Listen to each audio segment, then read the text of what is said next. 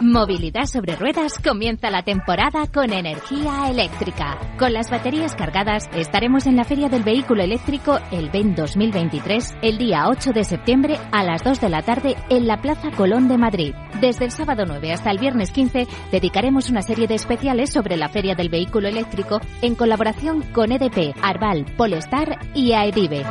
Movilidad sobre ruedas con Chimo Ortega. Cárgate de energía en Capital Radio.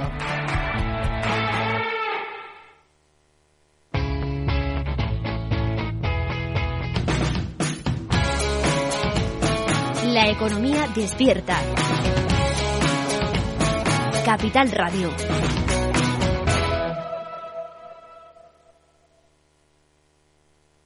Cada día abres el grifo y sale agua. Es un gesto cotidiano que se hace sin pensar, pero que implica detrás una gestión operativa avanzada y la entrega de profesionales comprometidos. En Akbar mejoramos el futuro de las personas gestionando el agua y los recursos naturales de forma sostenible. Akbar patrocina este programa.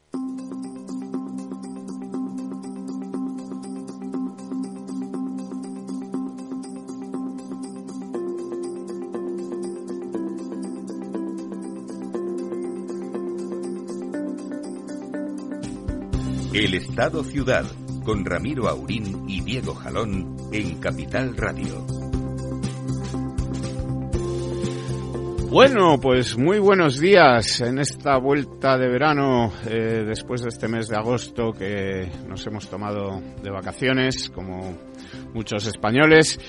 Y aquí estamos, aquí estamos de vuelta con don Lorenzo Dávila. Buenos días, Lorenzo. Muy buenos días, don Diego con doña María Santos. Buenos Hola, días, muy buenos días María. a todos. Y con don Ramiro Aurín, que hoy se ha marcado un Lorenzo Dávila. Eh, me la ha quitado de la boca, es usted un sinvergüenza, me lee, me lee el pensamiento.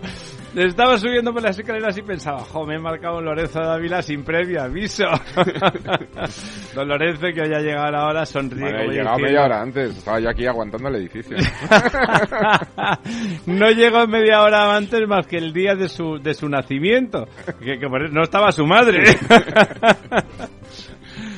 Muy buenas. Bueno, bueno, bueno. Ya le, le he quitado la palabra así a abuela pluma a don Diego. No, simplemente estaba estaba Por recordando que volvemos que volvemos después del parón de agosto y que estamos aquí con, con grandes energías y con muchas ganas de contarles pues todo lo que lo que ha ido pasando estos días, ¿no? Sí, el parón, fíjese, no, es desde el de, el de agosto, pero que se ha prolongado hasta septiembre, porque doña María, que la tengo también aquí enfrente, ayer, eh, pues nada, se plantó en, en la estación de Atocha para ir a Córdoba a ver qué, qué decían nuestros agricultores, aparte de decir lo que ya sabemos, que es que están jodidos, y con los ministros de la Unión Europea, y no hubo manera, ¿no? No había ni una compañía de tren que pudiera funcionar en dirección a Andalucía. Han sido los efectos de la Dana, esa Dana maravillosa que a todos nos alertó el, el domingo, me parece que que fue a por la la gente mañana. se ha quejado, a mí no me parece de más que alerten. Es peor, es peor que alerten de menos que de más. Hay tres fallecidos, dos personas Pues desaparecidas. lo que poca Probablemente broma. sean cinco personas las que han perdido la vida y eso hace que, que cualquier prevención y cualquier precaución que haya evitado algo pues sea bienvenida. Sí, ¿no? Y además de lo que cuentas, hay eh, gravísimos daños materiales en muchísimos pueblos de, muy cercanos a Madrid. Es, de- es verdad que la Dana no ha caído en el centro de Madrid como estaba previsto, Bueno, pero pero sí que ha caído claro, 80 kilómetros o 70 en kilómetros. la misma comunidad y en, para en zonas pobladas de verdad. En Toda la, en toda la comarca de la Sagra y el, y el sudeste. En sudoeste Aldea del. Fresno hay un puente de, del siglo XVIII que, que ha quedado El que ha arrasado. caído, es decir, sí, que, sí. que es un puente que lleva ahí 300 años aguantando lluvias. A lo o sea, que la lluvia no ha sido Menor. eh, moco de pavo, ¿no? Es decir, que, que las cosas son, son las que son. Y No, todos lo digo porque que ha habido, ya saben ustedes, personas que al principio Sí. son sensatas diciendo, bueno, no hay para tanto, hombre, no hay para tanto. Cualquier muerto, uno solo, merece 40 alarmas y No, que la gente se quede en y casa. sobre todo que se dio la alarma y ha habido tres muertos y dos desaparecidos. No sabemos los muertos que hubiera habido Sin si no se alarma. hubiera habido- dado Es verdad, exactamente. Yo, por ejemplo, Bien es visto. una tontería, pero quiero decir, yo iba a llevar a un sitio a mi hija, saltó la alarma, le dije, mira, lo vas a anular y no salía en el coche. No hubiera pasado nada porque el trayecto que era no fue de los afectados. Pero y sí, sí. Pero y si hubiera yo- sido en la zona de la Yo salía de Seseña, de la comarca de la Sagra, donde se han producido grandísimos daños, y venía aquí a Madrid a hacer una visita fa- familiar y la anulé. La anulé por la, Bueno, por la y alerta. Luego viene una filomena y la gente protesta porque no les pueden sacar del M40, pero en fin, No, vamos. las lo- alertas están para evitar estas Lo cosas. digo porque lo cortés no quita lo valiente y la EMET ha hecho lo que debía, o sea, avisar, y es evidente que ha habido situaciones que la gente quiere que le digan en qué número de la calle va a caer más agua. Claro, es que la cosa, es que una cosa es que los modelos meteorológicos no sean fantásticos o como los pretenden los del panel, se adivinen la décima, y otra cosa es que pretendamos que, que realmente nos digan, oiga, no, al salir de su casa hasta las 5 y 5 puede ir sin paraguas. Ahí 6 ya la cosa está más peliaguda. Somos un poco cómicos, ¿no? Como, como sí, no, y además lo que lo que dice María, eh, eh, cuando Filomena eh, todavía no estaba en funcionamiento este sistema, digamos, de, de- que además la gente dice es que conocen mi número de teléfono, están, ¿sabes? Envían a todos los números que están en una zona. Efectivamente, es una alarma que, que se llama Broadcast Cell, que lo que hace es enviar ese mensaje a todos los móviles que están conectados a una célula eh, que es, digamos, el, el mallado de los teléfonos claro, eh, claro. celulares, que por eso Que se no saben tu número, simplemente celulares lo en- emiten al- ahí. Al repetidor, y- que decimos en, es, en la España rural. Todos los, los eh, teléfonos que están conectados a ese repetidor se les envía. Son teléfonos anónimos, nadie sabe quién es el, el que lo lleva. Es más, si hubiera, por ejemplo, un ciudadano sueco, un ciudadano danés, un ciudadano chino que estuviera en Madrid, eh, recibiría ese mismo Claro. mensaje. De por hecho, yo eso se ha enviado en, en la alerta inglés. primero en inglés y luego en español. Y me dice, me, dice Félix con razón desde el otro lado de la pecera que luego la gente está dando todos sus datos en todas las Sí, redes eso, sociales, en TikTok, vamos, hasta el, el número de ropa interior que calza por si acaso. Pero que no me Que digan, no me digan- esto qué quiere decir, Sí, qué tipo de intromisión es que me digan que va a llover una que Sí, se va a caer la gente cielo, publica ¿no? en fotos donde está de vacaciones, con quién... Y que tiene la casa vacía y que el perro está con la suegra. Sí, Es que sí, es sí, una cosa- exactamente. Y luego... Somos pues, unos descerebrados, de verdad. Lo que comentaba María, cuando se produjo, lo que decía yo antes, eh, cuando se produjo lo de Filomena, que no existía este sistema todavía, y se llevaba varios días advirtiendo de que iba a haber fuertes Y ahí nevadas. nos pilló tal. a todos, ¿no? Eh, Bueno, unos más que to- otros. Todos los que se quedaron, eh, o sea, que no hicieron caso de esto, Bueno, porque, luego- bueno, no es para tanto, no es para tanto, luego se quedan parados en la M40 y se quejan de que no El venga el gobierno inmediatamente a sacarles Perdone, con y, una... don, don Diego, y el llanto de cómo no avisaron de esto. Esos llantos se escucharon a grito pelado, Sí, ¿eh? sí, sí. Es no, que...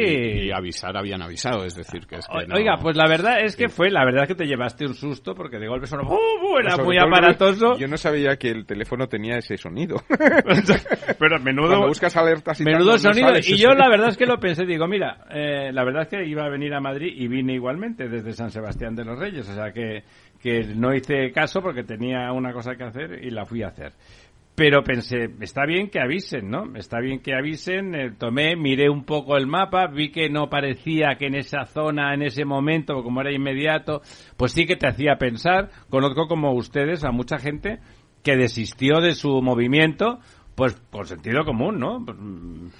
Porque vete a saber, ¿no? O sea, amigos y amigas en la zona, pues en la zona sur, Arganda o, o, o Rivas o Vacía Madrid, que, que, que otras veces ha pasado, pues la gente se lo tomó con calma. Y es verdad que la, ca- que la carretera se notaba que estaba aliviada, ¿no? lo que es la dices ahora 501, Arganda y- la 511, que son carreteras que tienen muchísimo y todas tráfico. las zonas de valles eran zonas peligrosas. Claro. La zona de Rivas, todo eso. Ahí hay un valle grande que son zonas de... Bueno, total, que en este caso Que hay era... daños en infraestructuras, que es por donde empezamos, muy importante. Graves. Todas las vías del tren, de tanto de, de AVE como los regionales, eh, no pudieron salir hasta el martes a partir de las 12 de la mañana, porque estaban impracticables las... Sí, sí, sí. Es las verdad que tampoco lo dijeron eso, para que compráramos los No, billetes. siguieron ¿eh? vendiendo billetes el lunes por la tarde, Sí, que es lo, no- lo más insólito. Y, Pero han seguían... los precios. Ah, lo- el- el- Hombre, solo faltaba. Pero vamos, el madrugón no hay quien nos lo quite y sobre Perdone, todo pues y, la, y es que miramos en el caso de Doña María, que iba a Córdoba, yo estuve mirando, vi que decían, no, ha habido el problema, pero ya está solventado. Ponían eso explícitamente, porque la idea de que podía pasar algo estaba ahí latente, ¿no? O sea, entonces lo normal era mirar y decían que sí. Luego por la mañana, si te he visto, no me acuerdo. Era a ver si lo arreglamos. Y si no lo arreglamos, pues oiga, primero ya hemos cobrado. Y ya con eso se le sube una sonrisa al que ha cobrado. Y luego ya si eso, ¿cuánta gente dejará de reclamar y tal? Pues mucha.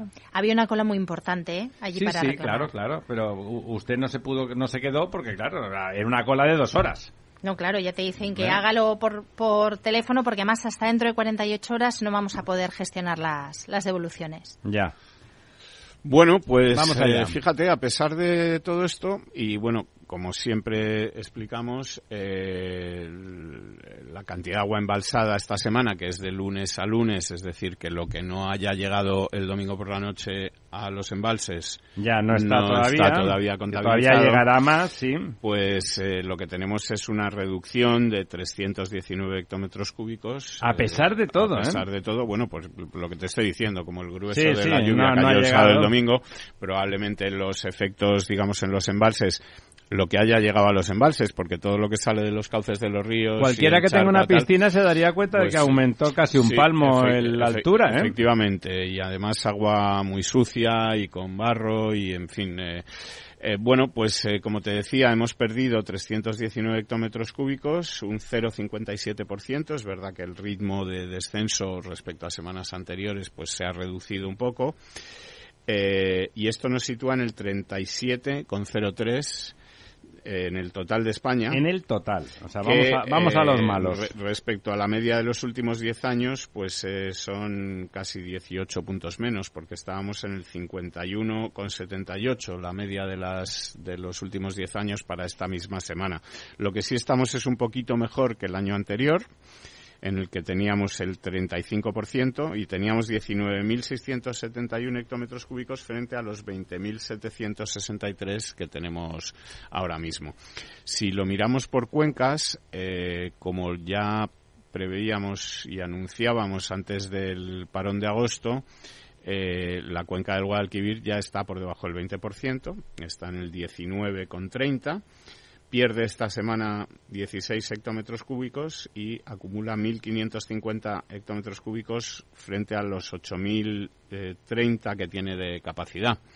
Es casi la peor cuenca de España en cuanto a porcentaje, pero hay otra peor todavía, también en Andalucía, que es Guadalete Barbate, que está ahora mismo en el 16% Qué barbaridad. de su capacidad. Esto es casi inútil. 277 hectómetros cúbicos de 1.651 de capacidad, como te decía, un 16,78%. Luego encontramos cuencas como la del Guadiana, en el 24%, que pierde también 32 esta semana. La Mediterránea andaluza en el 25%, que pierde 5 hectómetros cúbicos. O sea, Andalucía en general... eh, Andalucía y buena parte de, de Extremadura, ¿no?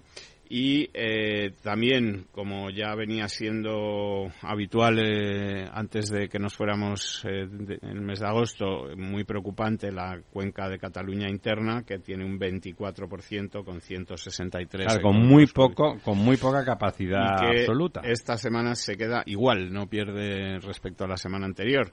Luego, si seguimos este orden de, de peor a mejor, pues eh, tenemos la cuenca del Segura, que está con 26 hectómetros cúbicos y pierde 9 esta semana. Son 298 con 1.140 eh, de capacidad. No sé si el caudal del Tajo estos días permitirá que hagan trasvase, pero vamos, digo yo que con No. la cantidad de agua que está pasando, pues igual el caudal ecológico sí se cumple, pero... Eso, eso es usted un facha. Pero bueno, y, y luego tenemos ya pues eh, cuencas que están mucho mejor, como la cuenca del Ebro, que a pesar de que digo están mucho mejor para lo que es la cuenca del Ebro, no están nada bien, porque tiene un 36%, pierde 75 Sí, es verdad que la cuenca del Ebro está completamente mediatizada por la, explotación hidroeléctrica y bueno, ni sueltan, ni sueltan, bueno, quiero decir que si hiciera falta y se dejara de soltar la regulación en el Ebro sería mucho más favorable, ¿no? 2900 23 hectómetros cúbicos de un total de casi 8.000, de 7.960. Y luego ya, pues mucho mejor la cuenca del Duero con un 45%, que también pierde 72 hectómetros cúbicos esta semana. La cuenca del Tajo con un 47%, que pierde 58 hectómetros cúbicos esta semana y la mejor de todas de todas estas eh, grandes cuencas es la de Miñosil que tiene un 62% de agua embalsada, pierde 28 hectómetros cúbicos esta semana, pero como te digo, un 62% muy por encima de la media nacional, de la media de los últimos Por 10 encima del años, 50, digamos etcétera, que todo es razonable. Y sorprendentemente bien, bueno, no ya no tan sorprendentemente bien, porque digamos que lleva mm, casi un año en estas condiciones la cuenca del Júcar. Estamos aburridos de decir que es sorprendente Sí, ya, ¿no? eh, que tiene pues 47%, pierde 15 hectómetros cúbicos esta semana, pero bueno, para lo que nos tenía acostumbrados hasta hace poco tiempo la cuenca del Júcar, pues sigue siendo un dato extremadamente bueno, ¿no? Sí, y agradable. Bueno, eh, que iba a decir usted Sí, algo. yo, hablando de, agua, uno de los daños más importantes que ha dejado esta dana son los daños en la infraestructura hidráulica y lo que nos hace plantearnos es cómo esta forma de llover que tenemos ahora, que tiene periodos de retorno muy cortitos, porque toda esta zona de la Sagra, yo hablo de la provincia de Toledo, hace dos años exactamente en los mismos puntos se produjeron las mismas avenidas y las mismas inundaciones. Está claro que estamos en cauce de aguas Con lo en, cual, muchas urbanizaciones. Hay que ¿no? replantearse no solamente el drenaje urbano, sino cuáles son las zonas inundables y valorar qué medidas tienen que disponer los ayuntamientos, en este caso, para evitar todas las pérdidas, ya no materiales, sino las pérdidas Pero todas esas personales. Todas esas, interrupciones de los cauces naturales, doña María, lo que tiene que hacer la gente es irse a vivir a otro sitio. Está, está claro, ¿no? Es a lo que vamos. que Las zonas inundables A Nueva York. En no Nueva hay que York adaptarlas. no hay inundaciones. Hay que quitar a las personas de ahí que sobran. Eh, esa es la política que hay ahora, pero bueno, hay que empezar a... Las personas. Sí, somos las que sobramos. Los ríos tienen que fluir libres, la naturaleza hay que restaurarla o sea, y las personas somos las que No sobramos. me suena esa palabra. Bueno, Dicho lo cual, eh, con el túnel, el perdón, el puente que se ha venido abajo a cuenta de la Dana, hay 170 municipios, estamos hablando en torno a 140.000 personas que están Aisladas. sin suministro de agua potable, no, no, sin suministro de agua potable en la provincia de, de Toledo, bueno, pues por esa canalización del embalse de, de Picadas que se ha visto afectada. ¿Y quién lo está solventando? Porque aquí en Madrid el canal de Isabel II... En eso depende del canal de Isabel II, ¿eh? yo creo. Sí, No, porque es, la no, no, provincia no, de no. Toledo, Es, ¿no? es es el, el de- canal de Isabel II es el que es está el suministrando los camiones. Pero eso es eh, otra historia. Es otra historia es la comunidad autónoma de Castilla-La Mancha. agua. Ya, o sea que porque lo está suministrando el Aldea canal. Pero es porque a lo mejor es porque a lo mejor es la que tiene Bueno, eh, infraestructura y se ha contratado.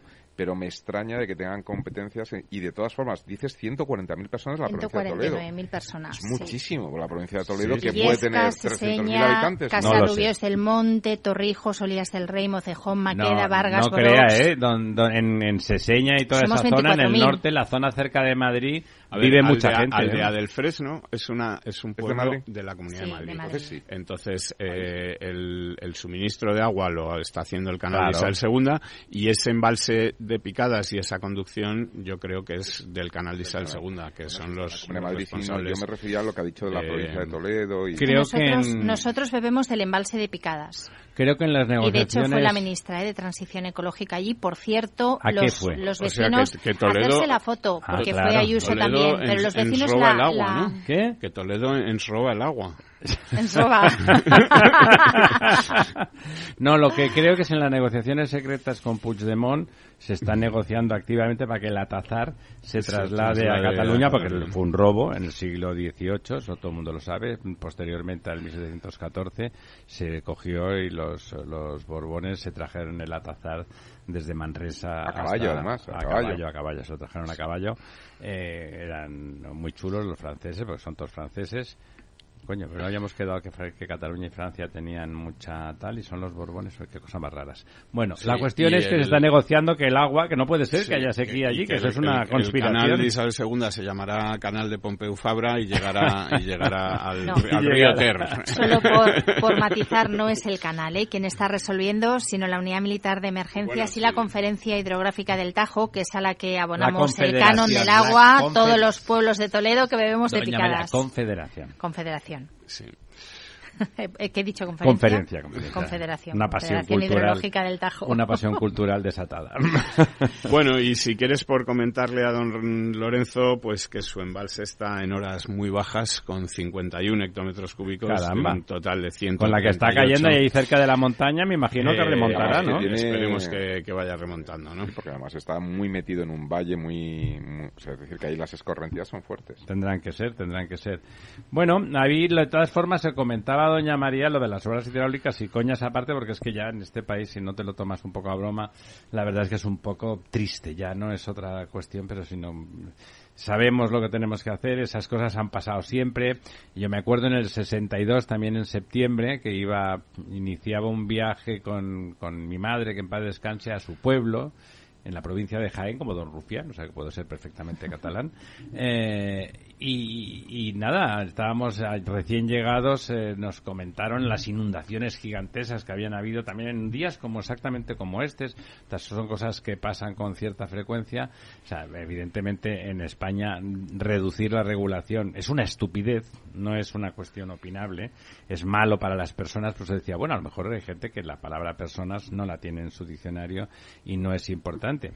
Hablaba el, el otro día, publicaba Doña María que, que en Europa se han dado cuenta de que el lobo de que se coma a las vacas y a las ovejas y tal, pues a lo mejor no es tampoco tan conveniente, teniendo en cuenta que no tiene depredadores. Una cosa es mantener una población estable, de mantenimiento. Vivimos en el mundo en que vivimos. Yo estoy muy contento de vivir en el mundo civilizado, que haya que haya ciudades, que haya los pueblos tengan servicios, por eso se llama esta- este programa el Estado Ciudad, todo eso que deseamos, por un lado, con la boca pequeña, estamos diciendo, unos más que otros, que el, mundo rural tiene que estar perfectamente urbanizado y conectado para que la población pueda esponjarse y hacer tantos trabajos que podemos hacer ahora desde fuera de las grandes ciudades y al mismo tiempo se intenta estrangular y convertir ese campo en una cosa asilvestrada y donde no se puede vivir si no eres Jack Kerouac y estás dispuesto a subirte a una torre de guardabosques a mantener eh, a mantener la, la llama ardiendo, ¿no? Es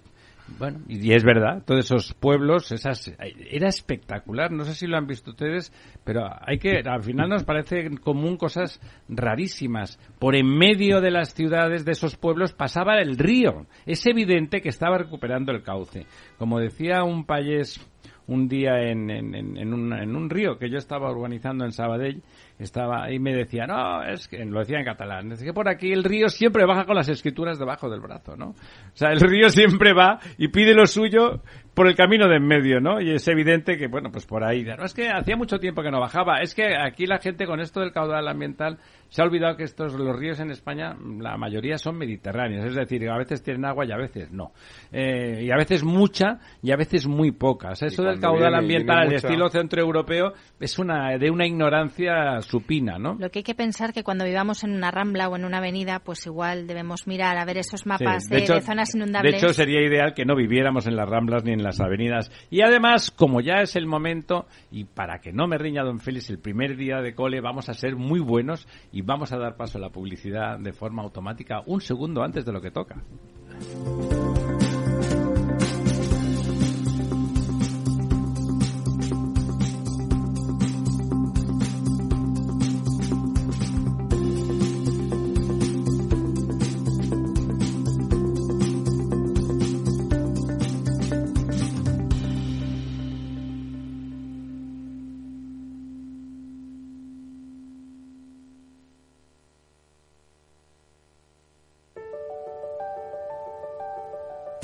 Capital Radio lanza el nuevo formato de Cripto Capital, todos los lunes a las 3 de la tarde con el maestro de trading algorítmico Carlos Puig Sajibela. Lo que nadie te cuenta, escúchalo en Cripto Capital. Capital Radio 103.2 Gráficas Naciones. Más de 50 años de experiencia en el sector de las artes gráficas. Apostamos por la última tecnología tanto en impresión offset como en digital y gran formato. Realizamos todo tipo de impresión. Tarjetas de visita, folletos, libros, vinilos, decoración y montaje de stands. Más información en el 91 629 2145 o en gráficasnaciones.es. Si quieres estabilidad en el empleo, poder conciliar tu vida laboral y asegurarte una pensión para cuando te jubiles, debes escuchar Empleo Público. Todo lo relativo a las oposiciones, convocatorias, consejos para preparar las pruebas y la opinión de expertos de las administraciones públicas y de la formación. Los miércoles a la una y media de la tarde en Capital Radio tienes una cita con Empleo Público, con José Joaquín Flechoso.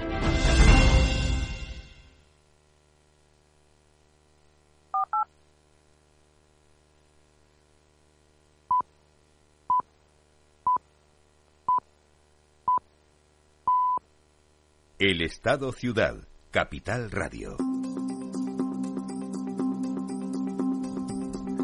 Bueno, aquí estamos de nuevo. La verdad es que el, no solamente el señor Rubiales eh, se esfuerza en que no hablemos del gobierno, sino que San Pedro también, ¿no? El, tiempo el que nos ha dedicado, la verdad es que no, no, no hemos hablado del tiempo por hablar, realmente ha sido importante y nos pone en, órbita de esas cosas que se están haciendo mal, que se están desmontando montones de, de azudes y no tan azudes. hace poco hay un movimiento aquí en la Comunidad de Madrid de, gente vinculada a la ingeniería que está distribuyendo embalses que no son no son embalses de un metro ni de dos, ¿eh? sino de, más tamaño, no enormes embalses, pero significativos, bonitos, hermosos, con láminas de agua, con, con faunas ya instaladas porque lleva el embalse 50 o 60 años y que, bueno, y que simplemente caduca la concesión y entonces hay una jauría de eco no sé qué, porque no sé llamarles ecologistas o llamarles eh, algo que tenga que ver con el conocimiento se me antoja absurdo, o sea, como una juría, hay que tirarlo, hay que tirarlo. O sea, evidentemente queda peor, hay avifauna vinculada a, aguas tranquilas que desaparece, hay también una, una, una, fauna piscícola que desaparece, bueno, hay un paisaje que queda alterado, eh, a ellos no les parece, pero me imagino que el Vaticano también lo tirarían, porque en su momento aquello era, era una zona natural muy mona. Eh, le quiero decir que las obras de los seres humanos tienen interés muchas veces, ¿no? O sea, alteran el paisaje igual que los castores también lo alteran y tiene interés y no se nos ocurre decir que son una pandilla de, desalmados. Eh, bueno, están intentando tirar. Vamos a Vamos a traer un día de estos a alguna de estas personas que están comprometidas y que lo difunden en las redes con, con fotos y que nos informan y que, bueno, y que y que les parece mal, ¿no? Porque es contra natura, es lo mismo cuando se meten con, con la gente del campo, que son los únicos que viven en el campo, los únicos que están dispuestos a sufrir los bichos, como decía mi amigo Fernández Ordóñez, pues el campo pues está lleno de bichos, ¿no? Pues, pues efectivamente, los que viven los que están dispuestos a sufrir los bichos son esa gente del campo, esos agricultores, que le decían ayer a doña María, porque aunque no pudo ir, pues por supuesto se conectó adecuadamente, que, que tienen la sensación de que los quieren echar, ¿no? La percepción que yo tuve hablando con ellos, y mire que he ido a muchas manifestaciones. Habló con. Con, con agricultores, agricultores y ganaderos de distintas partes de España. Y la sensación o, el espíritu que yo percibí era un espíritu muy pesimista ellos dan por hecho que, que las políticas verdes. Pero es, eh, una, es un pesimismo más allá de lo económico, no es antropológico, es que van a acabar con una forma de vida, ¿no? Exactamente, y sobre todo la despoblación de los pueblos. Es que los pueblos, el territorio, el paisaje lo mantienen las personas que viven fuera de las ciudades. Pero si esas personas no tienen una actividad de la que puedan vivir, no hablo ya de servicios, que no los tienen. Hablo de una actividad que les permita vivir, Vivir asumiendo unas condiciones que nosotros, los urbanitas, probablemente no asumiríamos casi nunca. Claro, no tienen transporte público, no tienen el médico cuando lo necesitan porque tienen que desplazarse, no tienen escuelas, tienen que llevar a los niños al instituto a 20 kilómetros. A 20 kilómetros. En fin, no tienen los mismos servicios que cualquier otro ciudadano de una ciudad. Pero ellos asumen no debería ser así, pero lo asumen. Por no tener, no tienen internet en muchos sitios. No pueden comunicarse. Lo asumen, pero tienen una actividad que les llena y que les permite vivir con otras ventajas, que es vivir en la naturaleza y de una manera mucho más relajada. Pero claro, si les cuesta dinero ese trabajo y esa forma de vida, es insostenible. Con lo cual, todas las explotaciones una van cosa, cerrando. Una cosa para el izquierdista tonto de turno, o sea, las empresas que no ganan dinero, o sea, que pierden, tienen que cerrar, no cierran, porque es que si no, es que tienen, tienen una cuenta en el banco muy saneada que alimenta eso como si fuera el Museo del Prado, que hay que alimentarlo con dinero, claro. Pues esto es lo mismo, o sea, estos señores trabajan y si no ganan, pierden y como ese es el sueldo que tienen para mantener a la familia, estoy diciendo una estupidez de pero grullo, ¿no? Porque es una estupidez, pero es que parece que hay que decirlo. Les pongo, les pongo un ejemplo. Cuando hablamos del empresario agrario, pues a lo mejor uno piensa en un empresario como cualquier otra empresa multinacional eh, de cualquier otro sector y no. Precisamente estas grandes empresas multinacionales del sector hortofrutícola que viven de la exportación han deslocalizado y se han ido a Marruecos. ¿Por qué? Porque ahí es mucho más barato producir y total no hay problemas fitosanitarios. El producto lo pasas igual, porque como no tienen arancel y Marruecos las, es el las zonas de del trabajo no tienen metros cuadrados porque ancha No. Castilla para ni poder hay poner el salario mínimo interprofesional, ni los menores no pueden trabajar, es decir, y no pasa nada porque sus producciones entran. Luego es verdad que nos encontramos las sandías con trazas de pesticidas que no se pueden utilizar aquí. Pero eso está pasando. Entonces las grandes corporaciones están deslocalizando la producción. Ha pasado igual en el textil, está pasando con el motor, ha pasado con la industria sanitaria, lo vimos en la pandemia. Eso está pasando con el sector agrario. Pero aquí en España tenemos eh, un modelo de explotación que es familiar. Como toda la familia vive de la explotación, si cierran, mm, directamente su modo de vida se viene abajo. Tienen que empezar de cero como en los grandes éxodos que hubo en las revoluciones industriales. Bueno, en los Y años por eso- 60, no tanta revolución industrial, en los años 60 la gente del campo fue en masa, en riadas a las ciudades, ¿no? Claro, y por eso la política agrícola común incentivó a los agricultores para que siguieran produciendo, porque los europeos de las ciudades teníamos que comer.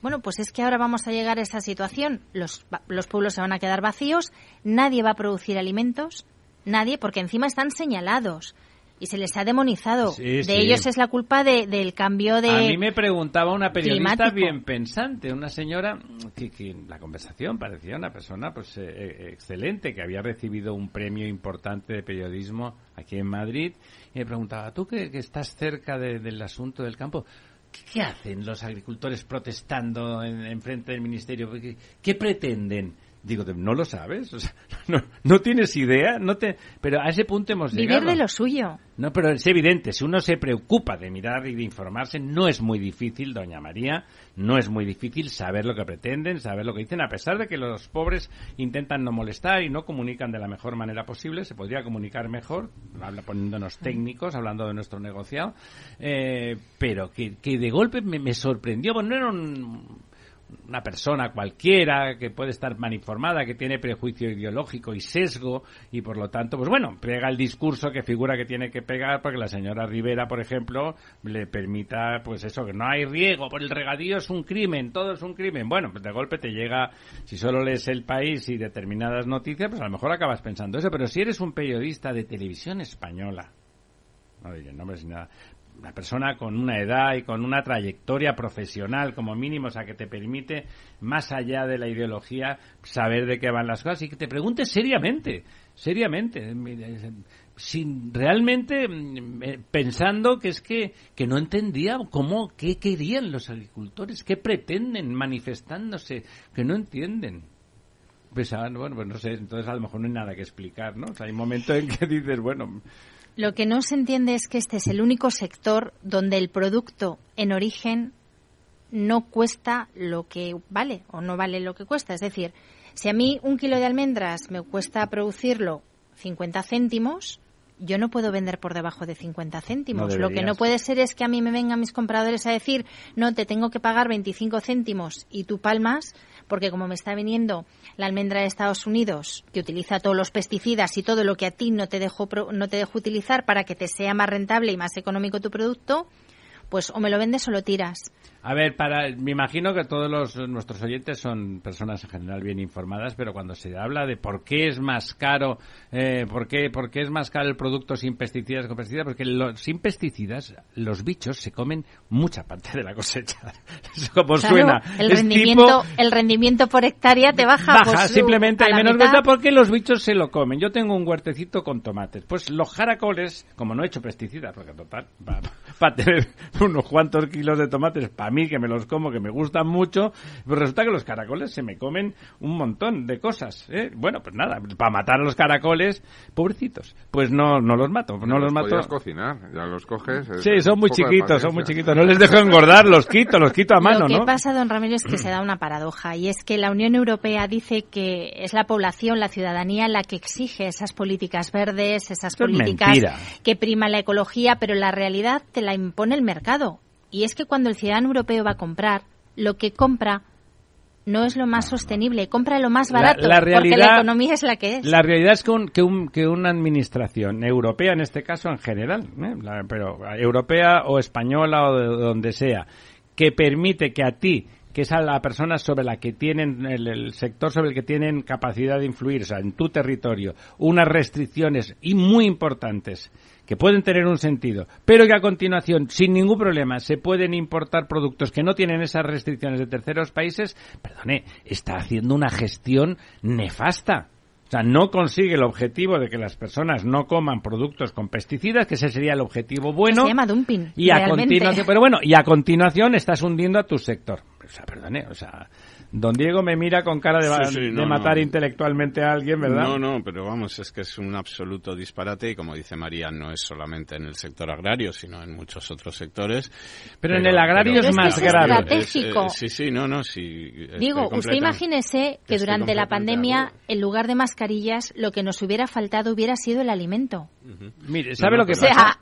Pero, eh, tienes es, que eh, mantener un tejido estratégico. Estoy completamente de acuerdo. Si es que, a ver, todo esto es un absoluto despropósito, ¿no? Es decir, que, que se pongan unas condiciones, eh, me parece muy bien, pero esas condiciones Para tendrían todos. que ser para todos. Si Claro. no, mm, pues eh, apaga y vámonos, ¿no? Eh, Es decir, Lo que- mismo con Puigdemont, ¿no? Y, y además, eh, todo eh, eh, ese, mm, digamos, pretendido ecologismo, según el cual, bueno, pues los productos fitosanitarios o los pesticidas o los, eh, los fertilizantes, etcétera, pues destruyen el medio ambiente, pues a lo mejor pensamos que vamos a poder vivir en un mundo en el que todo el medio ambiente esté destruido salvo el de las fronteras europeas y vamos a ser muy felices aquí en Europa, pero mm, me parece absolutamente ridículo porque toda, eh, o sea, la contaminación no, no Ayer, se- ayer los agricultores y los ganaderos decían que en Bruselas lo que pretenden es que Europa se convierta en un jardín y ellos en jardineros. Y comeremos lo que nos quieran vender los terceros países. Eh, Además hay ahí en esa falta de soberanía alimentaria hay una especie de, de tancredismo de todo el mundo es bueno, ya, no hay guerras, esto se va a tal. Tenemos una guerra que ha empezado, no sabemos cuánto va a acabar y está en Europa, está condicionando la muerte de personas. Tenemos ahí bastantes españoles ayudando, no, no peleando en general, pero sí ayudando eh, se producen muertos. Tenemos el país lleno de de refugiados, que me parece muy bien, o sea, estamos ayudando como el resto de Europa, pero es evidente que las condiciones han cambiado. Ya lo hemos visto con la energía en Alemania, que de golpe el tancredismo alemán de, uy, lo que buenos son los rusos, ha durado cuarto de hora y ya está. Lo acabamos de ver con la energía y con los alimentos, que todavía es más perentorio, porque todavía es más difícil porque el petróleo, tú una vez que lo tienes, o el gas, está en un sitio producido y puede llegar en cualquier momento con un barco. Los alimentos es un proceso mucho más eh, elaborado y unas necesidades mucho más sofisticadas. Es como absurdo este tancredismo que sigue teniendo Europa, como decía don Diego, ese 0,5% de, de que en el mejor de los casos, aplicando todas las tasas esas que hasta 2050 vamos a desmontar Europa para conseguir el 0,5 de reducción de las emisiones mundiales, mientras los demás, bueno, van aumentando. Es muy gracioso lo de los chinos. Nos venden los coches eléctricos, pero ellos siguen haciendo coches de los otros, siguen haciendo de todo, ¿no? Como son 1.400 millones de seres humanos, siguen haciendo de todo, y mientras nosotros desmontamos la mitad y nos empobrecemos, que es lo que vamos a hacer, ¿no? Efectivamente. Pues nada, si quieres... Vamos allá, sí. Comentamos algunas cosas. Vamos Mira, a cambiar de el- tercio, el- que me da estaba- mucha pena, si no. Estabas hablando del desmantelamiento de presas y tal. Hay un caso ahora mismo en Madrid, que es eh, la comunidad de Madrid, que es el embalse o la presa de los Peñascales, que está en la localidad de, de Torrelodones. En la Torrelodones, sierra- hay un barrio que se llama Los Peñascales. Sierra ¿eh? Oeste de Madrid. Entonces, bueno, pues esta, esta mm, presa tiene un- una decisión del gobierno que es del año 2022 eh, para, para demolerla porque se ha acabado, como comentabas antes, la, la concesión. Eh, y resulta que el anterior ayuntamiento, que era de un partido llamado eh, Vecinos por Torrelodones, pues eh, no solamente mm, no había presentado alegaciones ni concurrió al trámite de audiencia para, para evitar para evitarlo, esta demolición, sino que además ocultó esta situación a, los vecinos, a la oposición, a las asociaciones. Sobre todo que el coste de la demolición la asumía el propio consistorio. No informó de nada, ¿no? Eh, con lo cual, pues, eh, eh, digamos, le surtó el derecho a presentar alegaciones durante el trámite de audiencia ¿Pero que eran pública. filo algo estos señores de... Bueno, estos eran como, sí, más bien, digamos, progresistas. Filo lo Podemos, por, llamarlo de alguna manera. entonces, ahora con el nuevo ayuntamiento, en el que gobiernan PP y Vox, en en este en esta localidad, pues lo que han decidido es eh, recurrir eh, este este derribo explican que además de, de, ser una presa que sirve, pues como todas las presas, para, para aprovechamiento del riego y para, para el agua, pues es un, una presa que es muy importante para combatir los incendios. En ese municipio hay mucho, mucho bosque, mucho arbolado, ¿no? Sí, es, un municipio en el que los helicópteros eh, cargan, cargan eh, para, para luchar contra los incendios, pues toda, en toda la zona forestal, que es muy grande, en Torrelodones, Hoyo de Manzanares, Galapagar, parte de las Rozas, el Monte del Pardo incluso y eh, bueno pues que además eh, como tú decías también en este embalse pues existen especies vulnerables especies protegidas que en este caso a los ecologistas parece que no les importan porque como, lo primero es acabar con el embalse. viven en un embalse pues no son gentuza. eh, no son especies protegidas perdone pájaros fachas pajarracos. Y, y entonces bueno pues ahí está la, la polémica ahora mismo no hay otra también en la Comunidad de Madrid y es que Ecologistas Nación quiere derribar la presa de Miraflores de la Sierra. Y el ayuntamiento ha dicho que no tiene sentido porque más hay una bifauna ya sobre esa. Pero además, porque no les preguntan a los vecinos si tienen que venir cuatro listos de los que están tomando cañas por aquí, por aquí cerca, a decir lo que tienen que hacer los vecinos. Es que es una cosa impresionante, ¿no? Si son los del pueblo, se están peleando entre los del pueblo, pues bueno, oye, eso ahí hay una discusión interna dentro de un municipio, ¿no? Uno puede ponerse de un lado o del otro, pero eso es así la vida. Pero que vengan unos terceros con, con boina a decir que eso, que, sois una pandilla de anormales y tenéis que cambiar vuestra forma de vida aquí, tú ibas a venir aquí, no. Bueno, el ejemplo lo tienes con con la intervención famosa de Valdecañas, donde tanto el ayuntamiento como la comunidad eh, ahora, ahora, la comunidad autónoma, Están ahora. un poco a favor de que eso siga adelante y sin embargo no, no hay forma, ¿no? no, no. Pero todo Unos responde... venidos de la plaza de Chueca corriendo a decir que lo tiren, sí. Responde otra vez al capricho europeo. Es que todo esto emana de una estrategia europea de restauración de los cauces fluviales de y de los ríos. Y de una asunción de una parte... Bueno, mm, nosotros la lideramos porque mm. ya sabéis que nuestra ministra es la más verde de todos la más los verdes. verde y hay aquí se le hace caso a, uno, lo mismo que el señor Puigdemont. Tiene 300, sacó 392.000 392.000 votos en el 23J. 392.000 votos. O sea, algo así como el 4% de los catalanes votaron por Junts. De los catalanes, ya no les digo de los españoles porque me saldrán comas con ceros y no van a ustedes a entender nada. Eh, va a decidir no solamente su libertad, su dejar de pagar todas las multas y todas las malversaciones y todos los delitos, no ya lo suyo, que lo puedo entender, oye, que hay de lo mío, me libro, pues oye, hace muy bien, ¿no? Porque la verdad es que si te quitan las multas, tienes un amigo en la DGT, pues mira qué bien, mejor para ti.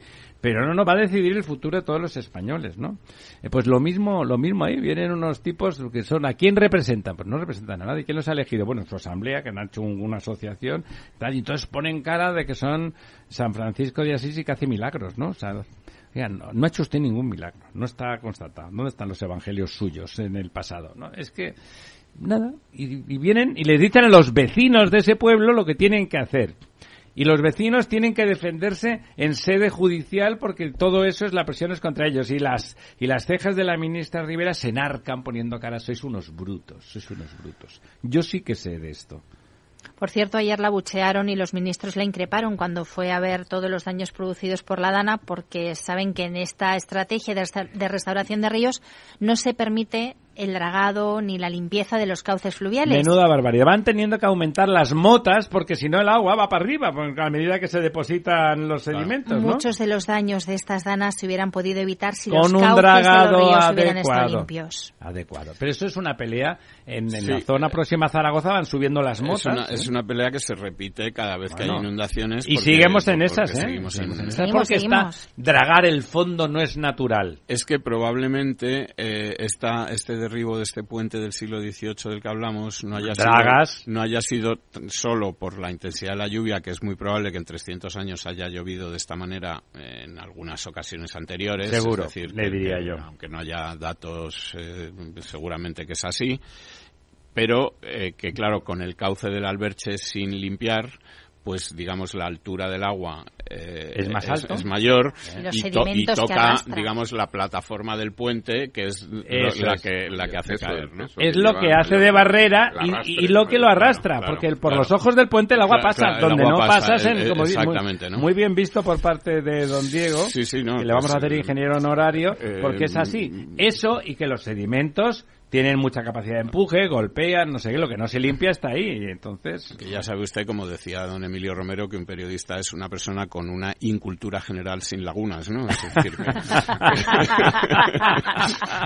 Así que, bueno, eh, mira, eh, también no sé si María nos puede comentar algo porque parece que la Junta de Andalucía quería aprovechar este encuentro de ministros europeos en Córdoba para pedir, eh, digamos, medidas excepcionales contra la sequía en Andalucía, es decir, que hubiera eh, fondos europeos, inversión para, digamos, hacer estas infraestructuras de agua. Que no parece que el gobierno vaya a defender eh, mucho algo en Andalucía ahora. Entonces, por eso la Junta de Andalucía, digamos, quería pedirlo directamente a Europa sin, sin pasar por el gobierno. Pero es verdad que el comisario, que estuvo en, la rueda de prensa que dieron en, en, Córdoba en, este, en esta reunión informal de ministros de, de Agricultura en el marco de la presidencia europea, sí que cogió el guante Doña María, lo de informal es una coña. Un montón de gente desde toda Europa, desde Escandinavia hasta Lituania, se van a Córdoba. No llevaban corbata. ¿eh? Se van a Córdoba, que es un sitio maravilloso y precioso, pero que está en el sur de España, en un sitio, bueno, que, ¿eh? Que hay que ir o en tren desde Madrid o, en, o, desde avión a Sevilla y luego está abierto, ¿no? Exacto. Y dice, si una reunión informal, bueno, o sea, es para repartir, o sea, en el colegio antes hubieran repartido bofetadas, al decir una cosa así, usted perdone. Pues la consejera de, de Andalucía, Carmen Crespo, lo que puso sobre la mesa es que la sequía afecta ya al 45% del territorio de la Unión Europea. Y efectivamente no solamente ha hecho estragos aquí en España, en Italia las cosechas están mermadísimas. Y parte de Francia también. Por, eso el precio del aceite de oliva es porque los principales productores estamos tiritando y más que va a subir. Y dijo que sí, que era una cosa muy importante y que por eso se había habilitado un fondo de emergencia para subvencionar esas pérdidas. Lo que no ha puesto sobre la mesa. Eso no es una solución. Eso es pan para hoy, hambre para mañana. Es una estrategia que permite hacer una gestión de los recursos hídricos a largo plazo en el contexto Doña de, María, sequía. Eso está en contra de lo que han hecho hasta ahora. Tendrían que decir, nos hemos equivocado, nos hemos tirado a la piscina, no, sin mirar si había agua, nos hemos dado un trompazo, los primeros que se han tirado de narices, los primeros que han tirado son los que les van empujando por detrás, porque somos los, los agricultores españoles y del sur de Europa en general, pero la mayoría son españoles, dicho sea de paso, muchos más que de cualquier otro sitio. Y eso es la, por detrás te están empujando y te están gritando que no hay agua, que no hay agua en la piscina y los de atrás dicen, venga, que sois unos cantamañanas, que tenemos ganas de bañarnos, venga, todos abajo. Y tal, y, hay piernas rotas, eh, tobillos astillados, ya sabe usted, rodillas a la, a la peroné, nunca mejor dicho. O sea, es un poco, y es tan evidente el fracaso y el error el error, la ensoñación con que se tomaron esas decisiones, que ha sido una especie de ensoñación, claro, que me imagino que es como duro decir, oiga, nos hemos equivocado, pero de medio a medio. Hay que cambiar completamente de óptica. pues no, no están en esa línea. Asumen el reto, son conscientes de que la sequía va a marcar los próximos años en toda Asumen el reto quiere decir, asumo el reto en tu culo, querido agricultor. Sí, sí. Pero de momento te doy unas pesetillas para que te calles este año y tires y ya veremos si, si resolvemos el problema a largo plazo. Pues mira, si quieres otra última antes de, poder irnos, que, que también es eh, significativa de, de esta, digamos, deriva un poco absurda en la que, en la que estamos metidos, que tiene que ver con el tema de las nucleares, ¿no? Eh, la noticia es la siguiente. Red Eléctrica ordenó el pasado lunes por la noche la parada de la actividad de varias industrias del país tras producirse una parada no programada en la central nuclear de Asco en Tarragona. ¿no? Eh, de esta forma se activó por primera vez un mecanismo que está aprobado por un Real Decreto Ley del 22 de, de, septiembre del año 2022 sobre medidas urgentes en el ámbito de la energía, conocido con el nombre de Servicio de, Respu de Respuesta Activa de la Demanda, que se pone en marcha cuando hay escasez de energía, ¿no? Eh, esta escasez de energía se produce por, como te he dicho, por el cierre o la parada no prevista de esto una es central. el anticipo de lo que pasará Claro, cuando claro, cerremos claro, las claro. nucleares. Y, y ¿eh? esto es un poco lo que lo que nos indica el primer aviso de lo que va a pasar cuando desmantelemos las centrales nucleares, algo a lo que estamos todos convencidos de que va a ser Perdone, maravilloso pues y que estupendo. cierren las empresas que tengan que cerrar. Eh, ¿Ve? Se confirma que es usted un facha. O sea, que las No, industrias tienen que funcionar a, a Y no toda costa. y no solamente si la gente no en trabaja, España. pues que no trabaje, coño, que es mucho más agradable en, estar en, en casa. Alemania ha rechazado eh, ampliar la moratoria de las, eh, de las Claro que los alemanes pasaron Alemania, de ¿no? que no nos dejaran carbón, quemar carbón a nosotros, a quemar ellos un carbón Sí, sí. repugnante que son sus Pero lignitos, siguen cerrando las centrales nucleares que les quedan. pero van a hacer la moratoria, la van a alargar, ¿verdad? No, no, al revés, al revés. La confirman. No, no, confirman que, que no hay moratoria que valga, que cierran las centrales, es decir, estamos hacia una vía del suicidio, eh, vamos, realmente eh, histórica. Es una estupidez. Lo que tenemos es que Sí, sí. la gente se ha tomado algo y, y ha convertido, había aquel, hay una historia de, de árabe, de, de los, de los árabes en el desierto, en, árabes de verdad, no, no al norte de África, que se llama del, del, del loco, tiene el del Masud, me parece que es, que se llama, que significa loco, que es que nada, hay un, hay un pozo en medio del pueblo, el pozo de medio del pueblo tiene veneno. Ese, todo el mundo sabe que el agua está envenenada y que te vuelves loco, pero hay otros pozos. Entonces hay otros pozos que están a 100 metros primero, pero esos pozos se secan. Y entonces ah, el tío más vago del pueblo va del, del al pozo del centro del pueblo y se vuelve loco, claro. Eh, pero esos pozos de alrededor se van secando progresivamente y al final hay que andar eh, dos horas para conseguir aguas y tal y al final de un día solamente queda un ciudadano que va hasta allí y entonces se da cuenta de que si no bebe agua del pozo del tal, el único que está loco es él. Eh, y entonces eso es lo que nos está pasando. De golpe todo es una estupidez gigante. Todas las cosas que contamos aquí no son ideológicas, son hechos, son cosas que están siendo un desastre. Hay inundaciones porque falta más regulación. Nuestros ríos son torrenciales porque somos mediterráneos en lugar de centroeuropeos. No, caudal ambiental de 80 metros cúbicos por segundo siempre. Oiga, aquí el mínimo registrado en 100 años ha sido de 8. No, 80. Bueno, qué raro, ¿no? O sea, ha habido 10 años con 25. No, 80. Muy bien. Mm, Pero hay que tirar todas las presas y tal. Luego se inundan los pueblos. Pues que quiten los pueblos. Oiga, que es que viven medio millón de personas en esos pueblos. Que se jodan.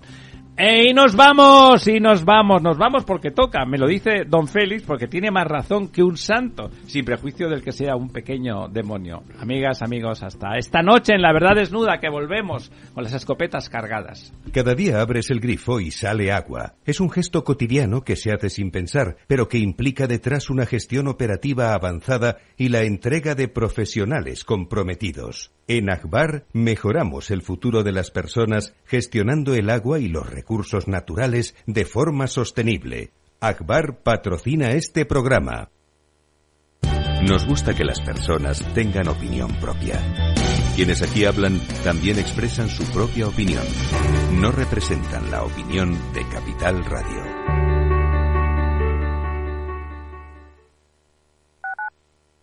Capital Radio, Madrid, 103.2. Horno San Onofre. Somos pasteleros y eso nos gusta. Utilizamos materias primas que nos hacen disfrutar y elaboramos todos nuestros productos de forma artesanal, sin sucedáneos, ni margarinas, ni grasas trans. Sabemos que las cosas buenas son importantes. Con el hashtag buscamos gente dulce. Horno San Onofre, calle San Onofre 3, teléfono 91 532 9060, www.pasteleriasanonofre.com. Escucha cada jueves, a partir de las 11 de la noche, en Líderes Globales, las entrevistas que Raúl Castro nos trae desde Florida.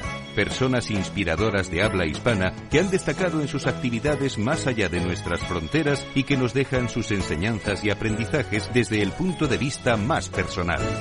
Líderes Globales, con Raúl Castro en Capital Radio.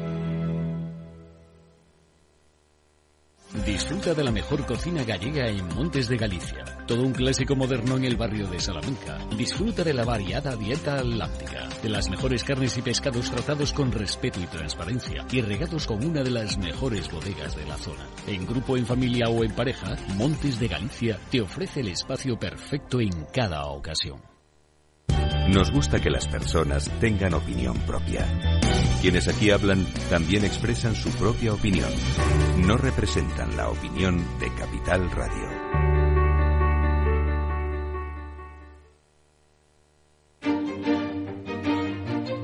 Valor Salud. Tiempo de salud. Su actualidad, sus personas, sus empresas. Todos los viernes a las 10 de la mañana en Capital Radio, con Francisco García Cabello.